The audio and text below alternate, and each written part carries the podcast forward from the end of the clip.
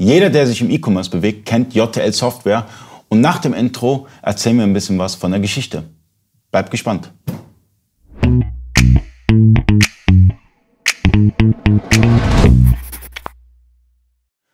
Freunde des E-Commerce, mein Name ist Ali Okasi, ich bin Inhaber der E-Commerce Agentur eBayco. Ich bin heute eingeladen von JTL Software, sitze neben Thomas Lisson, der CEO, CEO, richtig? Das ist richtig. Perfekt. CEO von JTL Software und ähm, was mich interessieren würde und auch viele da draußen ist die Geschichte von JTL. Wie hat das Ganze gestartet? Und äh, es ist mega groß geworden. Also ich bin jetzt heute hier und äh, irgendwie sehe ich nur Leut, Leute hier Rumschwirren, also viele Mitarbeiter und äh, ihr habt auch viel gemacht in den letzten Jahren. Oh ja, das ist eine ziemlich lange Geschichte, vielleicht auch eine interessante Geschichte. Müsst ihr selbst dann äh, bewerten. Gestartet hat das alles ja, vielleicht so 1998. Da habe ich mit meinem Bruder Janusz, äh, der auch CEO ist, der zweite CEO und auch, äh, also wir sind beide Gründer und Geschäftsführer jetzt von der Hotel Software GmbH. Wir haben damals hobbymäßig Computerspiele entwickelt. Das heißt, wir sind an sich Programmierer von Haus aus ähm, und wir haben Computerspiele entwickelt. Und äh, um ein Computerspiel auf die Beine zu stellen, brauchst du halt Programmierer, du brauchst Grafiker, du brauchst Musiker. Und unser Musiker hat uns irgendwann, ein paar Jahre später, 2004, 2005, angehauen und hat uns gefragt, hör mal Thomas, hör mal Janusz, ähm, könnt ihr mir nicht so eine kleine Software programmieren, ähm, um Rechnungen zu schreiben? Weil ich verkaufe Zeug bei eBay, irgendwie Computerhardware war das, ähm, und ich habe keine Lust mehr bei ähm, in Excel meine Rechnungen zu schreiben. Haben gesagt, klar, du machst halt seit Jahren irgendwie Musik äh, für unsere Spiele. Äh, dann helfen wir dir auch gerne und wir haben dem so ein, ja, so ein Programm zusammengezimmert. Das Interessante dabei ist, bei den Computerspielen, die wir damals programmiert haben, die waren immer kostenfrei. Wir haben sie halt quasi erstellt und wir haben sie der ganzen Welt zur Verfügung gestellt. Jeder, der wollte, konnte sie kostenfrei runterladen und spielen. Und so war das dann auch bei der Rechnungssoftware. Der ähm, der Kollege, der die Musik gemacht hat, der war zufrieden. Der meinte, hey, cool, jetzt kann ich meine Produkte hier verwalten, meine Rechnungen erstellen und so weiter und so fort. Und wir wussten dann nicht, was wir mit diesem Programm machen sollten. Was haben wir gemacht? Wir haben das gleiche gemacht wie mit den Computerspielen. Wir haben sie einfach kostenfrei ins Netz gestellt. Ja, und das war quasi so der, der Keimling für die Hotel Software GmbH. Das war so gegen ja, 2005 da haben wir das kostenfrei ins Netz gestellt, bei freeware.de, shareware.de und andere Portale. Nutzer haben es runtergeladen und uns dann mit E-Mails äh, bombardiert. Wir haben relativ schnell äh, sehr viele E-Mails bekommen mit Wünschen und Bug-Reports. Und ähm, dann haben sie sich gewünscht, eine Shop-Anbindung, ähm, inklusive Shop direkt da dran. Dann haben wir das programmiert. Dann haben sie sich irgendwann gewünscht, eine eBay-Schnittstelle. Äh, zu dem Zeitpunkt war ich noch Student ähm, und mein Bruder hat äh, Vollzeit gearbeitet. Das Ganze lief also, also komplett nebenbei. Und wir haben uns die eBay-Stelle angeschaut und das waren 2000, 3000 DIN A4 Seiten ausgedruckt. Und haben gesagt, hm, ja komm, machen wir. Wir haben ein Jahr gebraucht. Ende 2006, das war der 11.11.2006, ähm, ging dann, ja genau, Karneval, ging dann ähm, die äh, eBay-Schnittstelle live auch erstmal kostenfrei. Und ähm, wir waren recht ähm, interessiert zu schauen, wie viele Kunden das tatsächlich nutzen und wie viele Kunden das äh, nutzen, um bei eBay Produkte einzustellen. Dann haben wir halt jeden Tag geguckt, ne? wie viele gibt's denn jetzt, wie viele Produkte haben jetzt ein Powered by hier Easy Auction. Ähm, und das waren relativ schnell relativ viele, irgendwie 50.000 nach zwei, drei Monaten. Und dann haben wir gesehen, es gibt einen Mitbewerber, äh, oder es gibt jemand auf dem Markt, wir hatten damals noch keinen Wettbewerb, weil wir gar kein Geld verdient haben, der macht an sich genau das Gleiche wie wir, nur er nimmt Geld dafür. Und dann haben wir gesagt, hey, komm, wir nehmen die Tariftabelle von diesem ähm, Anbieter, nehmen 30 Prozent von den Preisen runter und gehen so an den Markt. Und wenn 90 Prozent der Händler äh, oder der Nutzer dann abspringen, dann ist es so, dann haben wir immer noch 10 Prozent, die dann dafür bereit sind zu bezahlen. Und das kam genau andersrum. 90 Prozent sind geblieben, 10 Prozent sind ähm, gegangen. Und wir hatten dann von, ja, es war jetzt dann April 2007, wir hatten ab diesem Zeitpunkt monatlichen Cashflow durch diese eBay-Schnittstelle. Und ähm, das war dann relativ schnell, relativ äh, viel mehr. Äh, jeden Monat ist das gestiegen. sodass wir halt den ersten Mitarbeiter einstellen konnten, irgendwann den zweiten. Ähm, und das hat uns auch dazu bewogen, zum 01.01.2008 die JTL Software GmbH zu gründen und uns vollständig auf dieses Geschäft zu fokussieren. Und ähm, jetzt, ungefähr elf Jahre später, ähm, wachsen wir weiterhin aus eigenem Cashflow, ähm, haben allerdings noch eine Fülle an Produkten ähm, dazu gewonnen. Ähm, man muss ganz klar sagen, was ich jetzt auch bemerkt habe in dem Gespräch und auch in dem Vorgespräch, ihr habt ihr habt von Anbeginn mit der Community zusammengearbeitet. Das heißt, das war, ihr habt euch angeschaut, was braucht letztendlich mein Kunde, also in dem Falle der, der Musikproduzent. Ja? Dann ging es weiter, er brauchte dann eine eBay-Schnittstelle, habt ihr gebaut. Dann ist das Ganze sozusagen äh, released worden als JTL Software GmbH. Dann kam sehr wahrscheinlich auch irgendwann mal kurz danach die Amazon-Schnittstelle, sehr wahrscheinlich auch durch Anfrage. Das heißt, ihr mhm. seid gewachsen mit der Community, also gemeinsam mit euren Händlern. Und das ist heute ja immer noch so. Das stimmt. Und ähm, das war nicht so geplant, das war eher so aus der Not heraus. Das war auch 2006. Ähm, die Fülle an E-Mails, die wir jeden Tag bekommen haben, die konnten wir nicht mehr vernünftig bearbeiten. Was haben wir gemacht? Wir haben ein Forum ins Leben gerufen. Und äh, tatsächlich hat das eine ganze Menge Entlastung gebracht. Wir haben dann auch äh, sechs, sieben Moderatoren, die selber Händler waren, ernannt, die halt viel gepostet haben und die Lust drauf hatten. Und tatsächlich in diesem Forum haben sich Händler gegenseitig helfen können. Und da kam ganz, ganz, ganz viel ähm, an Wünschen zusammen, ne, was sie gerne hätten. Und darauf haben wir gehört.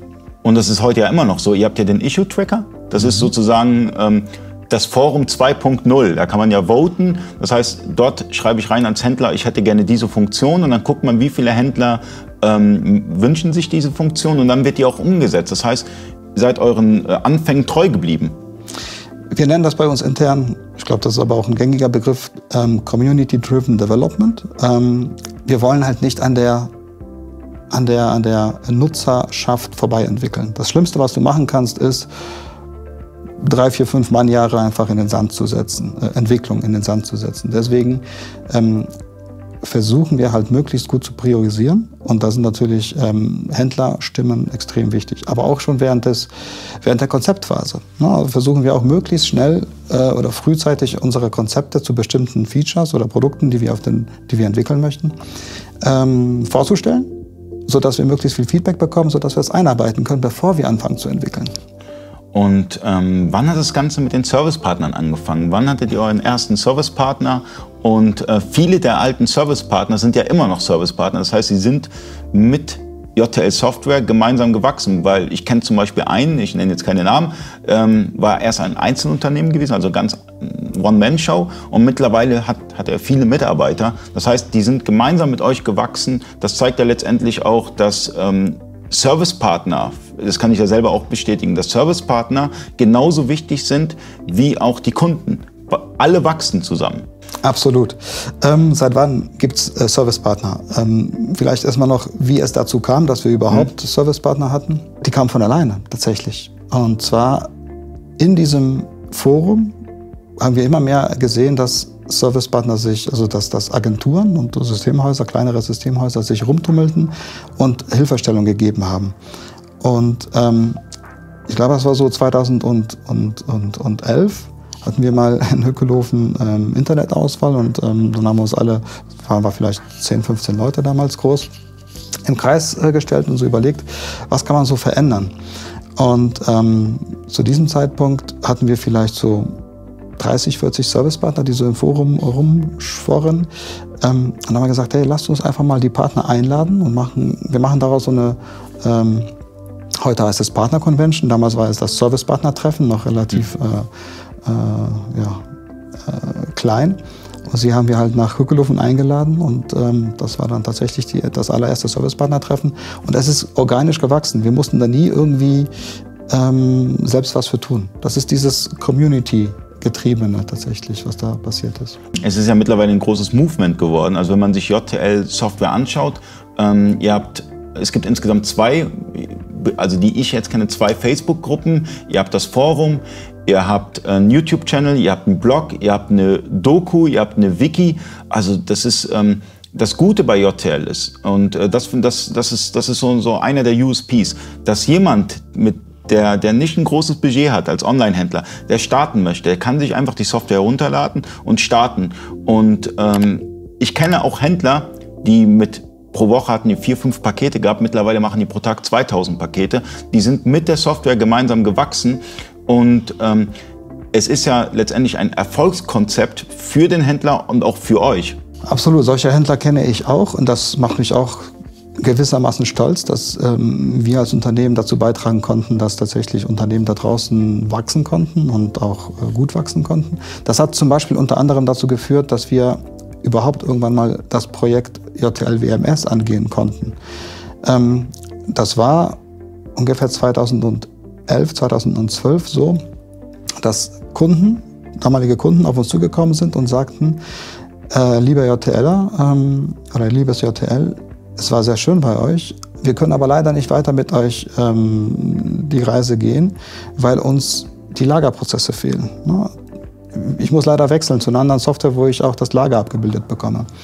Und wo wir das halt ähm, dann mehrfach so von Kunden gehört haben. Das tut ja extrem weh, wenn Kunden mit einem wachsen und dann irgendwann sagen, hey, jetzt gehe ich. Ähm, haben wir uns dazu entschieden, hey, lass uns doch mal versuchen zu verstehen, was da im Lager tatsächlich passiert und lass uns das versuchen in eine Software zu gießen. Das haben wir auch gemacht, Ende 2012 oder 2013, bin, bin mir ganz sicher, kam dann quasi das JTL WMS ähm, auf die Welt. Und ähm, das ist auch wiederum so eine Community-driven Geschichte. Ne? Kunden sagen uns ihre größten Pains, wir versuchen möglichst gut darauf zu hören und ähm, versuchen dann das so umzusetzen, dass sie dann möglichst zufrieden sind.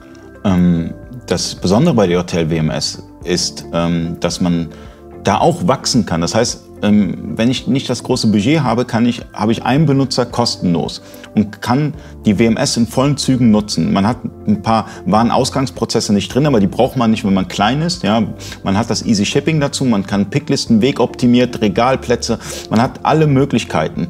Ähm, aber ihr wusstet auch, ich meine, für die Software hättet ihr auch noch eine Null hinterschreiben können, weil zu der Zeit, ich meine, wir sind ja auch länger im E-Commerce ähm, tätig, in der Zeit gab es keine Software, die man unter fünfstellig kaufen musste, die diese Prozesse abgewickelt hat. Also das heißt, ihr seid da extrem günstig in den Markt reingegangen. Wir kennen es nicht anders. Ähm, wir sind ja auch generell mit der Wavi extrem günstig unterwegs, mit dem Shop auch extrem günstig, günstig unterwegs. Und wir möchten, dass der Kunde ähm, mit uns wachsen kann. Also wir sind kein Freund davon, hohe Investitionen erstmal zu tätigen, um äh, dann zu schauen, ob die Software wirklich im Alltag zu mir passt oder nicht. Und deswegen gehen wir ähm, grundsätzlich die Strategie an, dass wir sagen, jeder Kunde kann jegliche Software, die wir haben, egal ob kostenpflichtig oder nicht, solange testen, so lange nicht. Kostenpflichtige Software kann er in, in der Regel zwei Wochen testen, aber er kann uns jederzeit eine E-Mail schreiben oder uns anrufen und fragen, ob wir das verlängern. Tun wir in der Regel, ähm, auch mehrfach, damit er halt wirklich das Ganze auf Herz und Nieren testen kann. Wir wollen nicht dem, dem Kunden irgendwie die Katze im Sack verkaufen. Und ähm, wenn es ihm gefällt, nutzt das, wenn nicht, dann nicht. Und genauso diesen Weg äh, haben wir halt mit dem WMS auch ähm, eingeschlagen. Der Kunde kann die erste Lizenz ist kostenfrei, kann ja relativ kostengünstig einsteigen, gucken, verbessert es wirklich meine Prozesse, bin ich wirklich äh, effizient, habe ich wirklich weniger Fehler im Versand. Und wenn er das mit Ja beantwortet, dann ähm, hat er, glaube ich, keinen großen Pain äh, für den zweiten Lagermitarbeiter, den er eventuell in Zukunft einstellt, 100 Euro im Monat zu bezahlen. Definitiv. Aber darüber hinaus kommt noch, ähm, ich habe selten so viel Leidenschaft gesehen bei, bei, bei einem Unternehmen.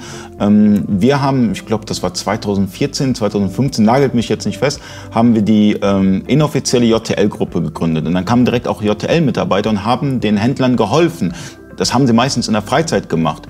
Und da habe ich schon gesehen, da ist auch bei den Mitarbeitern eine gewisse Leidenschaft da. Oder auch wenn man die offizielle JTL-Gruppe sich jetzt anschaut, da ist eine Leidenschaft hinter. Wenn man sich das Forum anschaut, ähm, ich denke nicht, dass du zu den Mitarbeitern hingegangen bist, hast gesagt, hey, in der Freizeit müsst ihr jetzt Facebook-Kommentare beantworten, sondern ähm, ich glaube, ähm, dass, dass das Ganze sozusagen eine Leidenschaftssache ist. Ich meine, ich habe eine Videoreihe mit Stefan Handke jetzt geführt. Ich kenne ihn schon seit den ersten Tagen, wo er angefangen hat. Der ist ja Feuer und Flamme für die WMS, ähm, bringt dich da immer rein, äh, postet in verschiedenen Gruppen.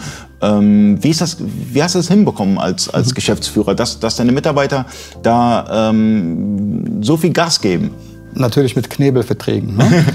Nein, Quatsch. Ähm, Spaß beiseite. Ähm, wir erwarten das von unseren Mitarbeitern nicht. Also wir sagen denen nicht, hey, geht bitte auch zu Hause mal ins Forum und beantwortet mal bitte was oder ähm, arbeitet irgendwie im, im, im Support-Ticket-System noch etwas nach Feierabend ab. Ähm, das tun wir nicht. Ich glaube, da geht es eher darum, ähm, dass wir selbst, also Janusz und ich, selbst auch gerne mal um 12 Uhr nachts mal was im Forum posten oder ähm, E-Mails an Mitarbeiter äh, verschicken mit irgendwelchen tollen neuen Ideen. Ähm, oder ich glaube, wenn man da mit gutem Beispiel vorangeht und Mitarbeiter fair behandelt und ähm, ihnen das Gefühl gibt und die Freiheit gibt, dass sie das Produkt erschaffen und dass sie quasi ähm, der Vater bzw. die Mutter des Produkts sind, ähm, dann kommt so eine Bindung zustande, die man eventuell auch tatsächlich von außen spürt, ähm, die du gerade erklärt hast. Ähm, ihr hättet auch die Möglichkeit immer gehabt, das machen ja auch viele, die auf dem Markt sind, die bieten selber Dienstleistungen an, bedeutet äh, beispielsweise das ganze Onboarding-Prozess. Aber ihr seid einen ganz anderen Weg gegangen. Ihr habt beispielsweise viele Jahre schon ähm, den YouTube-Channel, wo ihr alles erklärt habt, bis auf Kleinste. Man kann sich die JTL, äh, gerade wenn das Budget nicht so groß ist, kann man über YouTube oder die Doku oder Wiki, kann man komplett Schritt für Schritt die JTL installieren auf den Server, dann zum nächsten Schritt die, die Firmeneinstellungen machen, allem drum und dran. Ähm, wieso, also ich, ich finde, ich finde da, da seid ihr Vorreiter. Wieso seid ihr diesen Weg YouTube gegangen? Ich meine, zu der Zeit war YouTube noch nicht da, wo es jetzt ist. Das stimmt, aber wir versuchten stets so zu denken, ähm, was ist denn der beste Hebel? Wenn wir einzelne Neukunden einzeln aufschalten, kostet das natürlich Energie und Zeit der Mitarbeiter. Wenn wir diese Energie und Zeit der Mitarbeiter in etwas investieren, was immer und immer wieder verwendet werden kann, äh, zum Beispiel für ein Onboarding, indem wir halt zum Beispiel Videos bereitstellen, ähm, dann denken wir, dass wir damit wesentlich mehr Nutzern in Zukunft helfen, mit der Software klarzukommen. Und ähm, übrigens, um das zu vervollständigen, aktuell arbeiten wir an einem Udemy-Kurs, der wird auch äh, einige Stunden lang sein, äh, wo man quasi ähm, ja, in ja, gewohnter E-Learning äh, Manier sich wirklich die Wavi komplett von A bis Z äh, erklären lassen kann, mit Übungsaufgaben und ähm, Unterrichtsmaterialien. Ähm, wir denken, das ist, der, das ist die Zukunft, das macht ähm, jeder nicht jeder Händler würde diese, diese, das Ganze in Anspruch nehmen.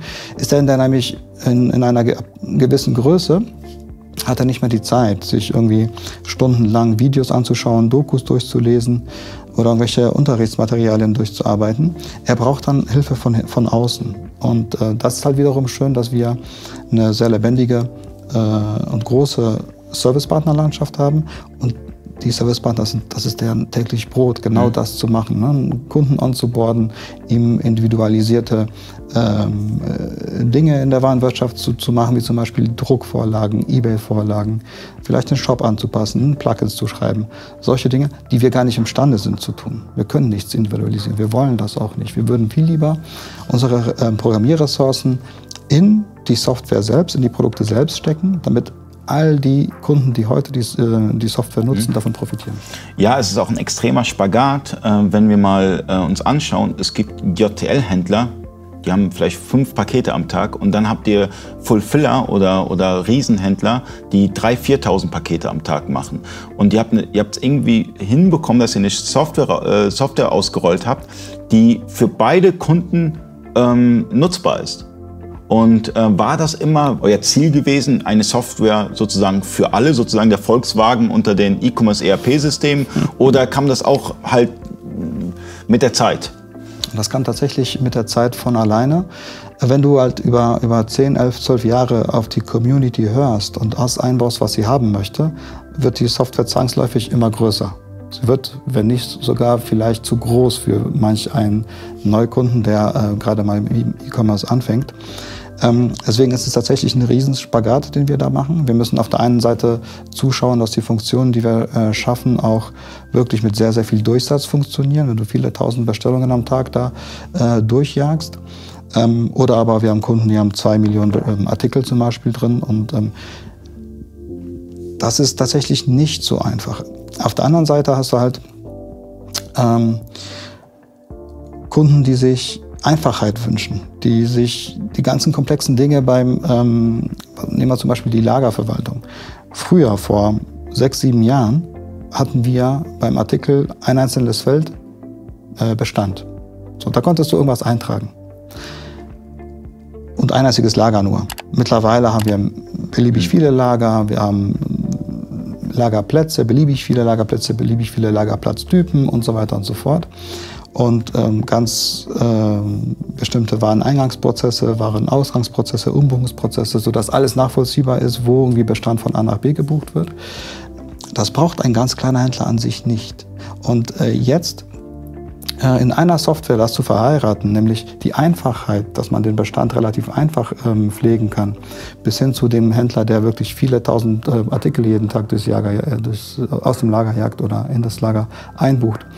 Ähm, das macht es tatsächlich dann kompliziert. Dann werden die ganzen die ganze Logik in der Datenbank oder in der Software selbst muss einmal den einfachen Fall abdecken, nämlich nur Standardlager des kleinen Händlers und einmal den komplizierteren Fall ähm, des großen Händlers abdecken. Wenn man bedenkt, dass äh, ihr einen, zum einen den Spagat geschafft habt, aber zum anderen ähm, habt ihr es auch geschafft, viele Kunden, die, so, die die Software vielleicht seit Tag 1 nutzen, immer noch zu halten. Ähm, das, gerade in, in der E-Commerce-Branche ist es so, da wird ja, ob das jetzt bei den Payment-Dienstleistern, bei den, bei den äh, Rechtstexten irgendwo, ist immer so ein Hin- und Hergejumpe. Ja? Und ihr habt es irgendwie geschafft, diese Community zu halten. Ähm, war das strategisch oder habt ihr einfach mit dem Produkt geglänzt? Ähm, natürlich haben wir auch eine gewisse Fluktuation bei unseren Kunden. Ne? Das heißt, es, es verlassen auch Kunden JTL aus gewissen, aus bestimmten Gründen. Ähm, entweder ähm, er macht sein Unternehmen zu oder ähm, es gefällt ihm etwas gravierend nicht. Aber ich glaube, ähm, wir bei JTL haben halt einen Wert, den wir ganz äh, hochhalten ähm, und auch hochhalten möchten, ist, dass wir keinen Geschäftspartner im Regen stehen lassen und dass wir jeden Geschäftspartner immer fair behandeln und ähm, keinen bevorteilen ähm, oder benachteiligen. Ähm, und ich glaube, wenn man mit diesem Ansatz an, an Kunden dran geht und ähm, auch wenn ein Kunde ähm, längere Zeit Probleme mit der Software hat und wir ihm aber immer wieder helfen und er sieht, dass wir das ernst meinen mit der Hilfe und nicht irgendwie auf der Oberfläche einfach ein bisschen versuchen zu kaschieren, ähm, dann glaube ich, entsteht auch eine gewisse Bindung zum Kunden ähm, und Vertrauen auf beiden Seiten, was uns dann quasi hilft, ähm, dass halt ähm, nicht so viele Händler äh, JTL verlassen. Und darüber hinaus muss man sagen, es ist ja, es ist ja wirklich eine Schwierigkeit. Ihr habt, ähm, ich glaube, ungefähr 200 äh, Servicepartner ja. um Daumen rum. Dann habt ihr noch mal ähm, 30.000 äh, Kunden und ähm, ich beobachte das Ganze ja. Ich bin ja aktiv in den äh, sozialen Medien wie auch in Foren und ähm, dass jeder Kunde, der eine Frage stellt auf Facebook, ich meine, das ist mega ressourcenlastig, dass ihr es geschafft habt, dass, dass die Community sich gegenseitig hilft, dass ein, dass ein Mitarbeiter reinkommt ins Gespräch, da unterstützt und ähm, dass JTL immer noch die Software geblieben ist, wie Tag eins, wo ihr ähm, das Ganze gestartet habt mit, mit einem einzigen Kunden sozusagen und da immer noch diesen Support bietet, das ist wirklich grandios, muss man ganz klar sagen an dieser Stelle. Jetzt geht ihr, geht ihr, geht ihr den Schritt, dass ihr beispielsweise über Udemy unterstützt ihr ähm, die Händler, gerade die kleineren Händler, die sich das ganze, diese ganze Software dann lernen. Aber ähm, von Stefan Handke weiß ich beispielsweise, dass ihr auch in den Berufsschulen äh, ganz stark äh, vertreten seid mittlerweile, dass ihr auch eine, eine soziale Ader habt, dass ihr beispielsweise ähm, verschiedene Institutionen, Behindertenwerkstätten, dass ihr dort die Lizenzen frei rausgibt. Ich finde das sehr beachtlich, weil das zeigt auch, dass der Faktor Mensch noch wichtig ist in dem Unternehmen. Weil wenn ein Unternehmen eigentlich, umso größer ein Unternehmen wird, umso weniger wird, wird der Fakt, ist der Faktor Mensch noch äh, wichtig, weil, ähm, wie soll ich sagen, bei der Fülle an Kunden ist es auch sehr, sehr schwierig. Und das ist, ähm, ist, das, ist das Unternehmensphilosophie oder woher kommt das? Auf jeden Fall wird das vorgelebt. Das ist Unternehmensphilosophie. Ne? Also wir führen ähm, das Unternehmen nicht so, dass wir auf Teufel komm raus jeden Euro aus dem Unternehmen rauspressen und aus den Kunden rauspressen. Da würde wesentlich mehr gehen. Ähm, wir möchten oder äh, wir haben eine, eine gewisse Vision ähm, die wir verfolgen möchten. Und wir wollen halt ähm, ähnlich vielleicht, wie wir es damals vor vielen, vielen Jahren äh, gemacht haben mit unseren Computerspielen, die wir kostenfrei rausgegeben haben, damit äh, Leute äh, daran Freude finden. Ähm, es ist, glaube ich, auch so, dass wenn wir vor allem den kleineren Händlern, wenn sie quasi sehr, sehr kostengünstig oder vielleicht sogar kostenfrei im E-Commerce starten können und sie dann tatsächlich Fuß fassen können und ähm, Geld verdienen können. Ähm, also mich selber persönlich erfüllt das. Und ähm, ich glaube auch, das knüpft auch ein bisschen an ähm, an die vorherige Frage von dir, ähm, warum denn unsere Mitarbeiter oder ein Teil unserer Mitarbeiter auch über, den, über das Maß hinaus ähm, arbeitet und aktiv ist in, in sozialen Medien, im Forum und so weiter und so fort. Ähm, sie, sie, sie fühlen ähnlich. Ne? Es lohnt sich ähm, für diese Sache ähm, zu kämpfen und zu arbeiten es macht unterm Strich halt, glaube ich, sehr viel Spaß, wenn man Sinn darin sieht, in dem, was man tut und nicht einfach nur Geld verdienen. Das merkt man, also die Unternehmensphilosophie merkt man, wenn man hier durch die Tür geht, merkt man direkt, hier, ist, hier wird man direkt mit Du angesprochen. Das ist alles, wie soll ich sagen, eine flache Hierarchie. Und ähm, gerade wenn ein Unternehmen, und dahin geht ihr, also da seid ihr schon, im ähm, Bereich Enterprise, da ist ja e-, eher eine Distanz da. Ähm, müsst ihr lernen, Distanz zu entwickeln? Ich hoffe nicht. Ähm, wir haben auch tatsächlich mit einigen größeren Kunden zu tun, auch ähm, mal ein DAX-Unternehmen. Ähm, und ich persönlich kenne keinen einzigen Geschäftspartner, wo wir uns nicht duzen. Das ist per se so. Das ist, ist vielleicht auch so ein bisschen meine Natur. Ähm, ich gehe auch ganz offen auf, den, äh, auf das Gegenüber äh, zu und frage, ob wir uns duzen dürfen weil es halt diese Distanz auch ein Stück weit wegschafft. Natürlich braucht man trotzdem eine hohe Professionalität, ähm, äh, auf jeden Fall. Aber ich glaube, das ist tatsächlich so Mentalität, die dann bei uns in den Köpfen ist. Ich bin auch auf vielen Messen unterwegs. Ich merke, wenn ich, wenn ich, wenn ich, wenn ich JTL-Mitarbeiter sehe auf den verschiedenen Messen, euch geht es ja nicht darum, einen riesen Stand aufzubauen und zu zeigen, hier sind wir, hier ist JTL, das war JTL noch nie gewesen, ihr könntet euch locker zehn Stände leisten. Ähm, ihr investiert, so wie ich das sehe und aus den Gesprächen kenne, ihr investiert in die Software aus dem eigenen Cashflow heraus. Also ich, glaube, ihr habt keine Investoren. Wir haben keine Investoren, und keine, keine Banken oder sowas. Also, also Inhaber geführt und eigenfinanziert. Exakt. War euch das wichtig? Ich meine, ihr habt bestimmt Angebote bekommen von links und rechts. Die kommen auch regelmäßig, diese Angebote. Und uns ist das tatsächlich wichtig, dass wir ähm, unser Ding machen können. Und ich fände es uncool, wenn wir irgendwann jemand drin haben sollten, der dann sagt, hey, ähm, das ist ja auch schön und gut, dass wir so, so, eine tolle Produktpalette haben, aber da kann man noch locker das Zweifache an, an, an uh, Umsatz rausholen. Lass uns mal die Preise ein bisschen anpassen. Ähm, das fände ich halt nicht schön. Oder halt, was die ähm, Strategie angeht, dass man vielleicht Produkte launcht oder Produkte angeht, wo man nicht weiß, wo, wo die Reise endet. Wenn man sich zum Beispiel das Fulfillment Network an, äh, vorstellt, etwas, wo natürlich eine extrem viel Entwicklungszeit drinsteckt, aber man weiß gar nicht, wo es, wo es hinführt, weil es ein Produkt ist, was es so noch nicht auf der Welt gegeben hat. Äh, und wir lösen quasi Pains, äh, im E-Commerce, ähm, wo vielleicht die Händler heute oder wo wir angefangen haben zu entwickeln, noch gar nicht wussten, dass es sie gibt oder dass sie sie haben werden. Vielleicht im Zusammenhang, ähm, ich bin mir sicher, dass ähm, ein Händler Fulfillment selbst, also das, das äh, Verpacken und Versenden aus dem eigenen Lager, ähm, nicht so günstig hinbekommen kann wie ein professioneller Fulfillment-Dienstleister, der da seit Jahren macht und darauf spezialisiert ist. Ja, man hat ja auch die Problematik, gerade für die äh, ganzen FBAler, ja, ähm, die, die sind ja dafür bekannt, dass sie bei Amazon auslagern.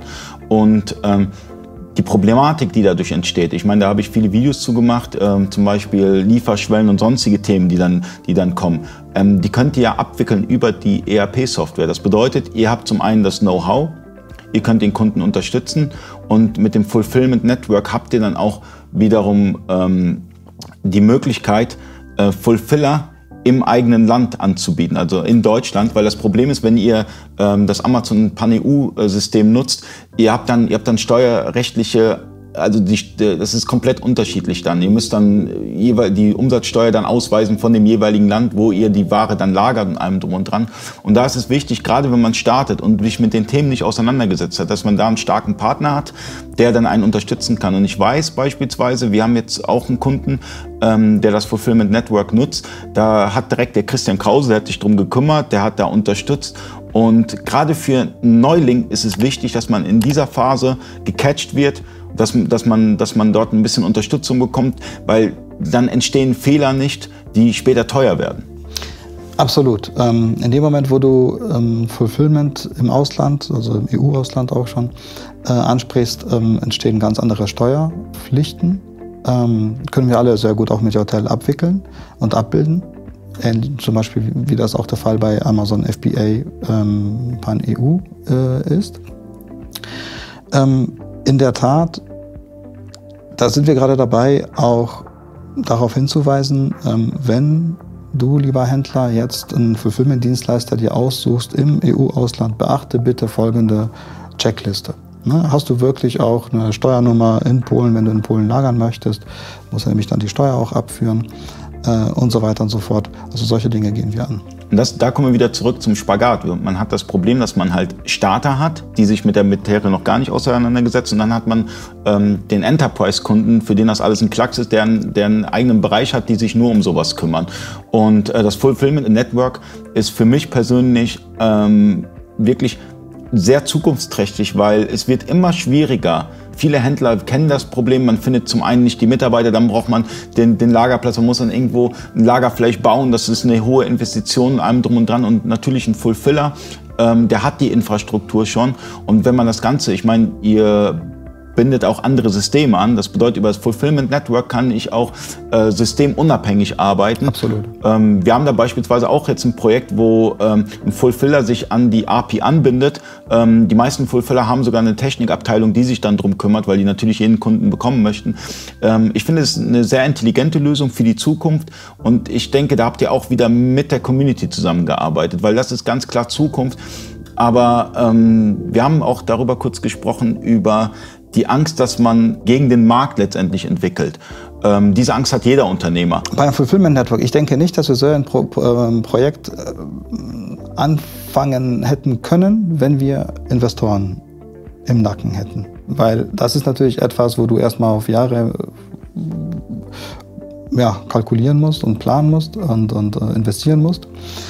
Und ähm, ich bin davon überzeugt, ähm, dass es auch sehr erfolgreich sein wird. Man muss sich einfach nur die Frage beantworten als Händler, bin ich in der Lage, äh, meine Kosten pro Paket anzugeben? Was es mich kostet, wirklich eine Bestellung komplett abzuwickeln. Ähm, und ich glaube, das ist extrem, extrem schwer, weil es hört halt beim, es, es, fängt an natürlich beim Lagermiete, das was du gerade gesagt hast, Lagerbauen, also Kapitalbindung ähm, für die, für die ähm, äh, für das Lager selbst. Dann hast du natürlich ähm, Menschen, also Mitarbeiter, die du einstellen musst. Du hast eine soziale Verantwortung, die nach oben drauf kommt. Mitarbeiter sind krank ähm, und ähm, machen auch andere Probleme. Aber du hast natürlich Verbrauchsmaterial. Ne? Du brauchst Verpackung, du brauchst ähm, Drucker, du brauchst ähm, Etiketten, du brauchst Kaffee. Und wenn wir so, wenn wir ganz ehrlich sind, brauchst du auch das Klopapier im Endeffekt ja, für den Mitarbeiter. Und all das musst du natürlich reinrechnen. Genauso wie die Heizkosten und Tele Telekommunikation und so weiter und so und fort. Und ein ganz wichtiger Punkt ist, ein Fulfiller kriegt ganz andere Konditionen bei, bei DHL oder sonstigen Paketdienstleistern als ein Händler, der gerade mal vielleicht 100 Pakete am Tag macht. Das heißt, man kriegt nie die Preise. Absolut. Du bekommst nicht die Preise bei den Logistikern, du bekommst nicht die Preise bei den Verpackungshändlern, wenn du Kartons einkaufst und so weiter. Ein Fulfiller, der kauft gleich 10 Paletten auf einmal und du, wenn du irgendwie 20 Pakete am Tag machst, dann kaufst du vielleicht erstmal eine, eine Palette. Und ähm, das sind halt Kostenvorteile, die der Fulfiller weitergeben kann. Und ähm, das Schöne ist halt, als Händler bekomme ich vom Fulfillment-Dienstleister ähm, eine Rechnung am Ende des Monats und ich sehe ganz genau, für welche Bestellung ich, wie viel Geld bezahlt habe. Und wenn man der Meinung ist, dass man es selber günstiger machen kann, soll man es natürlich gerne äh, selber günstiger äh, auch gerne machen. Ähm, wenn nicht, und davon bin ich überzeugt, dass es bei den meisten so ist, ähm, dann sollte man die Überlegung starten und einen Fulfillment-Dienstleister suchen und den mal ähm, vielleicht am Anfang nur ausprobieren mit vier, fünf, sechs Produkten, die vielleicht gut laufen und äh, wenn man zufrieden ist, schickt man mehr Produkte dahin. Und so kann man quasi selbst äh, rausfinden, was das einem ähm, bringt. Ähm, habt ihr die Fulfillment GmbH gegründet, die JTL Fulfillment GmbH, um den Fulfiller besser zu verstehen? Also ähm, damit ihr da in der Entwicklung, wie soll ich sagen, wiederum noch näher zur Community kommt, weil ihr dann selber Fulfiller seid? Also um die beiden Welten zu verstehen. Absolut. Ähm, die JTL ist, äh, Fulfillment GmbH ist eine Schwestergesellschaft. Ähm, die wurde für den Zweck gegründet, dass wir verstehen möchten, wie das Geschäft funktioniert, Fulfillment-Geschäft. Wir haben ähm, ein kleines Lager in Hückelhofen, direkt am Standort, wo auch die JTL Software GmbH ähm, die Zentrale hat. Und da haben wir aktuell um die 10, 12 Händler drin. Äh, ich will nicht sagen, das ist alles ein Versuchsballon und so. Nee, wir machen da tatsächlich schon ernsthaft Geschäft für unsere Händler. Ähm, und so können wir tatsächlich selbst testen, äh, wie funktioniert das Network, wie funktioniert WMS, wie funktioniert die Wavi, wo gibt es Haken und äh, Ecken und Kanten. Ähm, und wir haben schon tatsächlich auch einiges rausgefischt, was wir so, wo, wo wir uns gedacht haben, wie konnten unsere Händler so viele Jahre damit arbeiten und damit leben? Wieso haben sie nicht vorher irgendwie danach äh, geschrien und gerufen, hey, könnt ihr das bitte hier nicht ändern? Und ich glaube, ähm, das war ein sehr guter Schritt, äh, dass wir diesen äh, Schritt gegangen sind, ähm, um zu fühlen, wie ein Händler mit der Software arbeitet. Wir haben jetzt über die Vergangenheit gesprochen, wir haben auch über die Gegenwart gesprochen. Aber die Zukunft, die, sieht, die ist ja dieser extrem. Also ähm, was viele schon wissen, ihr, ihr, macht, ihr geht in, an die Produktion.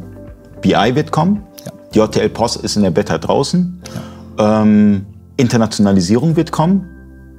Ja. Multichannel wird verstärkt. Das sind ja alles, also ich habe jetzt nur ein paar Projekte genannt, das sind ja Mammutprojekte letztendlich.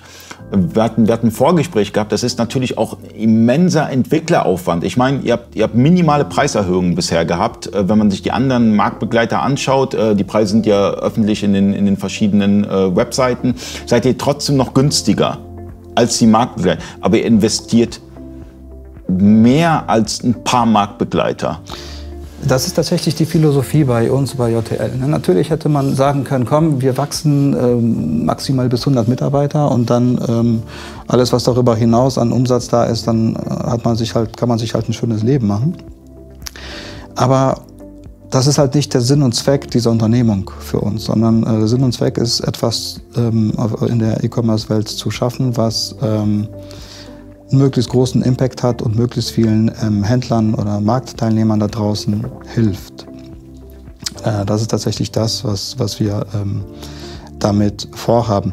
Und ja, wir hatten tatsächlich eine Preiserhöhung. Jetzt 2019 war, glaube ich, die, die größte, die wir jemals hatten im Bereich Easy Auction. Ähm, da wurde, wurde es tatsächlich für einige Händler ja sogar dreimal teurer als vorher. Also Faktor 3 ist schon nicht ähm, nicht wenig. Es wurde tatsächlich aber auch für den einen oder anderen günstiger. Zum Beispiel für Händler, die mehrere eBay und Amazon-Accounts haben, ähm, die dann damals noch eine Flat, einen Flat-Tarif hatten. Die mussten pro, pro weiteren Account 50 Euro zahlen hatten aber vielleicht unterm Strich nur 2000 Bestellungen. Heute dadurch, dass es ähm, nach dieser Preisanpassung und Tarifanpassung auch den Tarif 2500 gibt und 5000 und 10.000, ähm, konnten sie jetzt einen ja, günstigeren Tarif nehmen, wo nicht pro Zusatzaccount noch die 50 Euro äh, drauf gezahlt werden mussten. Ähm, aber diese, diese Preisanpassung war tatsächlich ähm, etwas, was wir, da müssen wir uns selber tatsächlich das ankreiden. Wir haben es verschlafen, das früher zu machen, ähm, weil wir haben halt Funktionalität hinzugepackt und hinzugepackt und hinzugepackt, aber am Preis nichts gemacht und auf einmal waren wir im Wettbewerbsvergleich unglaublich günstig. Und vor dem Hintergrund, dass wir uns sehr wohl bewusst waren, dass wir in einigen Bereichen, zum Beispiel Multichannel, wenn es darum geht, nicht nur eBay und Amazon zu bedienen, sondern die wichtigen anderen Marktplätze wie äh, Real und, und äh, Rakuten und wenn man außerhalb Deutschlands schaut, Allegro oder mhm. C-Discount, ne? also diese Marktplätze sind halt immer und immer wichtiger für äh, E-Commercer. Ähm, haben wir gesagt, hey, dann lass uns noch diese ähm, diese Sache angehen, lass uns investieren, ähm, weiterhin investieren, um halt unseren Händlern auch die Möglichkeit zu geben, aus einer Software heraus zentralisiert ähm, all diese Kanäle steuern zu können. Was man auch noch dazu sagen muss, äh, das wissen viele nicht, wir sprechen ja mit verschiedenen ERP-Herstellern und ähm, es, war für mich eh beachtlich, dass ihr diesen Preis halten konntet, weil beispielsweise ähm, da könnt ihr mit allen sprechen. Amazon verändert ständig etwas. Das heißt, ihr seid eigentlich, man braucht eigentlich 20 Mitarbeiter, die sich nur um Amazon kümmern, weil Amazon ändert beim VCS was, Amazon ändert hier was, da was. Und das muss ja alles mitentwickelt werden. Das kriegen die Händler so ja gar nicht mit, dass da ein immenser Rattenschwanz ist, dass man, dass man das System am Leben erhalten muss, damit es überhaupt funktioniert. Und ihr seid ja meistens immer die Ersten, die bei VCS zum Beispiel, seid ihr, wart ihr einer der wenigen, die wirklich VCS konnten mit dem Rechnungsupload Upload und allem drum und dran. Und wo andere noch ein bisschen hinterherhinken. Das liegt einfach daran, dass Amazon extrem äh, ressourcenlastig ist. Und dann haben wir nochmal eBay. eBay bringt auch, äh, erfindet sich auch ständig wieder neu. Und da müsst ihr hinterher sein. Dann müsst ihr wieder neu entwickeln. Also man muss immer man muss immer beide Seiten sehen. Ähm, auch bei einer Preiserhöhung muss man immer beide Seiten sehen, weil letztendlich, ähm, was bringt es, wenn die Preise unten gehalten wird und das Unternehmen in ein, zwei Jahren nicht mehr da ist, weil es einfach nicht mehr ihre eigenen Kräfte bezahlen kann. Und ähm, von daher, man soll sich immer anschauen im Markt, wie, sind die, wie ist die Preislage, weil jeder ERP-Hersteller hat die gleichen Probleme. Absolut, da sprichst du auch was an. Ähm, tatsächlich ist bei Amazon sehr viel mehr los, ähm, Schnittstellen technisch, ähm, als zum Beispiel bei eBay. Da verändert sich ständig was. Und du hast recht, VCS waren wir relativ früh dabei.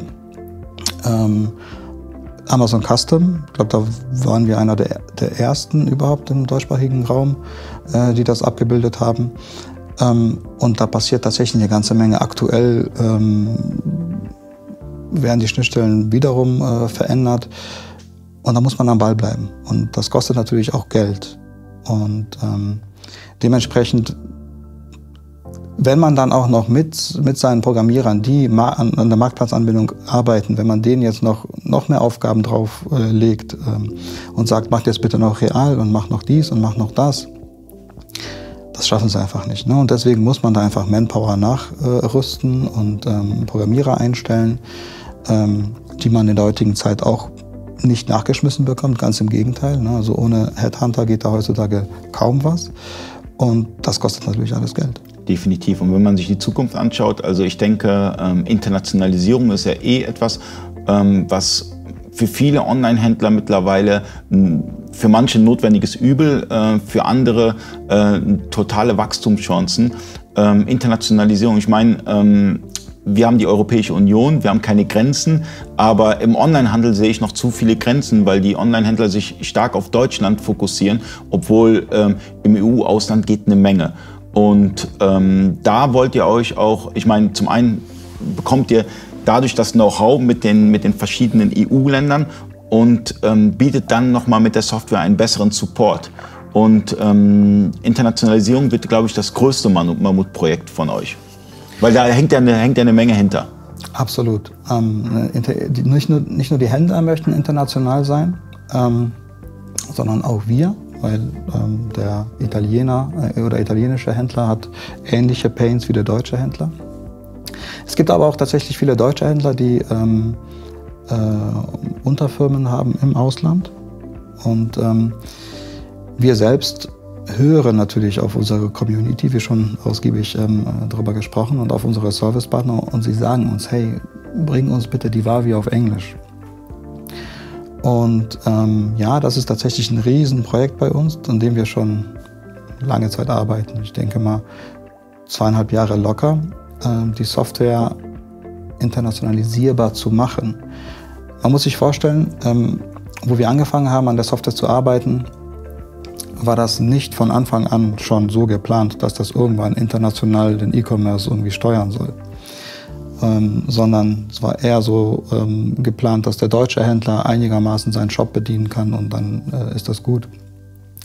Es ist aber halt anders gekommen und das müssen wir halt mit dem Umstand leben und deswegen, ähm, wenn wir es verändern wollen, müssen wir an der Software viel drehen und das machen wir jetzt seit, wie gesagt, zweieinhalb Jahren und äh, müssen halt alles, was hart gecodet war an Texten in der Software zum Beispiel rausholen, durch Variablen ersetzen. Mhm. Dann muss die technische Redaktion natürlich übersetzen, nochmal Korrektur lesen, ob das alles so passt. Und die Software ist extrem groß. Ähm, was habe ich gelesen? Lass mich nicht lügen, aber ich glaube eine halbe Million. Ähm, na, würde ich lügen. 200.000 Wörter, glaube ich, waren es in der Wavi, die wir aktuell haben. Nur in der Wavi. Und das ist natürlich schon etwas, wenn man, äh, das sind ja extrem viele äh, Seiten, die da übersetzt werden müssen. Es ist ein Mammutprojekt bei uns und ähm, allerdings nur eine Seite der Medaille. Es ist quasi dann für die Händler äh, gut, die eine anderssprachige Oberfläche haben möchten. Wir werden aber auch noch die andere ähm, Seite ausbauen, nämlich dass man in der Wavi selbst anderssprachige äh, Adressen und so weiter halten kann. Oder Produktbeschreibung auf Chinesisch, auf Russisch, auf äh, ähm, Thailändisch ähm, das geht aktuell nicht. Das ist diese sogenannte Unicode-Veränderung, ähm, die wir datenbankseitig machen müssen. Aber dafür müssen wir natürlich erstmal viele Grundlagen schaffen, dass wir, woran wir halt schon zweieinhalb Jahre arbeiten. Und das ist gar nicht mehr so weit hin und bald wird man genau diese Unicode-Fähigkeit in der Wavi haben. Und nicht nur in der Wavi, auch im Shop und auch WMS, also Produktpaletten übergreifend. Ähm, dann kann man wirklich mit der ganzen Welt Handel treiben. Und ähm, was man auch noch dazu sagen muss, ähm, du, hast, du hast das Beispiel Mandarin gebracht. Ähm, es gibt immer mehr chinesische Fulfiller ja, die direkten Kontakt haben zu China, die fulfillen für chinesische Händler in China, weil es gab ja die große Problematik mit, den, mit der Umsatzsteuer und allem drum und dran. Man, man hat dann sehr viel abgedeckt, wenn man die Möglichkeit bietet, okay, die Hotel Wawi ist jetzt in Mandarin, da kann jetzt wirklich, da kann eine vernünftige Kommunikation entstehen zwischen China und Deutschland, Fulfiller und allem drum und dran. Man kann es immer weiterspielen, der Franzose kann es nutzen und so weiter und so fort. Und ähm, ich sehe da auch ein großes Potenzial. Ähm, aber ein Schritt, den ich bewundere, ähm, die JTL WMS wird bald ausgerollt auch für alle anderen. Das heißt, mit, mit meinem System XY, ja, ich nenne jetzt keine Hersteller, aber es gibt viele auf dem Markt, kann ich dann beispielsweise über die API dann die WMS in vollen Zügen nutzen. Ja, und das ist generell auch eine Strategie von uns. Ne? Das, ist, das wird halt nicht nur bei der, ähm, beim, du sagst die WMS, ich sage immer das WMS. Mhm. Ja, aber ist, äh, beides ist korrekt. Ähm, wir öffnen uns für andere. Und das passiert nicht nur beim WMS, sodass man tatsächlich eine andere ERP-Software nutzen kann und das WMS von uns. Wird auch bei der Wavi so passieren, äh, dass sie eine REST-API bekommt, um vielleicht die Wavi als Mittelware zu, äh, Mittelware zu nutzen. Ich nutze vielleicht ähm, SAP und möchte jetzt einfach über die Wavi bestimmte äh, andere Kanäle äh, bespielen. Äh, das wird eine, ein Szenario sein aber auch das Fulfillment Network wurde von Grund auf, ähm, jetzt in der zweiten Version von Grund auf, API First und komplett offen gestaltet, sprich offen für andere, nicht nur für JTL Wavi. Ähm, den gleichen ähm, Ansatz, den gehen wir, oder einen ähnlichen Ansatz bei, bei der Marktplatzerweiterung, wo wir weitere Marktplätze anbinden. Ähm, da werden sich auch unsere Händler oder Servicepartner oder Marktplätze selbst auch anbinden können an uns. Ähm, und ich glaube, das ist die Zukunft. Man kann kein geschlossenes System ähm, auf Dauer äh, irgendwie äh, halten. Ähm, das offene System wird sich durchsetzen. Wir als Dienstleister nutzen selber Insellösungen, beispielsweise beim Projektmanagement, bei der Rechnungserstellung. Es geht gar nicht anders, weil es gibt keine Software beispielsweise für uns, die das abdeckt, was wir benötigen. Und genauso ist es auch beim Online-Händler. Der Online-Händler braucht vielleicht die WMS hat ein System, ähm, das er schon seit zehn Jahren nutzt, wo er sagt, okay, ich kann jetzt meine Mitarbeiter nicht alle schulen, das ist zu viel Aufwand. Ich nutze mein System weiterhin, nutze die WMS, habe die Vorzüge der WMS, nimm dann vielleicht beispielsweise für die Kasse nochmal die Software und man, man baut sich sein individuelles System zusammen. Und ähm, der große Vorteil ist, viele ERP-Hersteller haben eine API. Das heißt, die, die, man, man kann das ganz einfach äh, konnektieren, wenn es API-fähig ist. Und ähm, das ist ein sehr mutiger Schritt, würde ich sagen. Hm. Wenn man bedenkt, dass es uns nicht darum geht, auf Teufel komm raus, soll jeder Händler wirklich alles von uns nutzen, sprich Warenwirtschaft, äh, WMS, Shop und ähm, bis hin zum Repricer, sondern jeder Händler soll die Produkte von uns nutzen, die ihm jetzt den meisten Mehrwert bieten. Äh, wenn das für uns okay ist, und das ist es absolut, ähm, dann haben wir absolut kein Problem damit, das zu öffnen und anderen Händlern tatsächlich die Möglichkeit zu bieten, aus ihrer Sicht die Rosinen sich rauszupicken. Also in der Zukunft kommt eine Menge, wie, ich, wie ihr gerade gehört habt. Also ähm, ich denke, wir könnten noch tagelang darüber sprechen. Ich glaube, da ist noch sehr viel in der Pipeline. Aber manch, manches sollte man auch jetzt in diesem Video nicht erwähnen. Überraschungen sind ja auch mal ganz gut.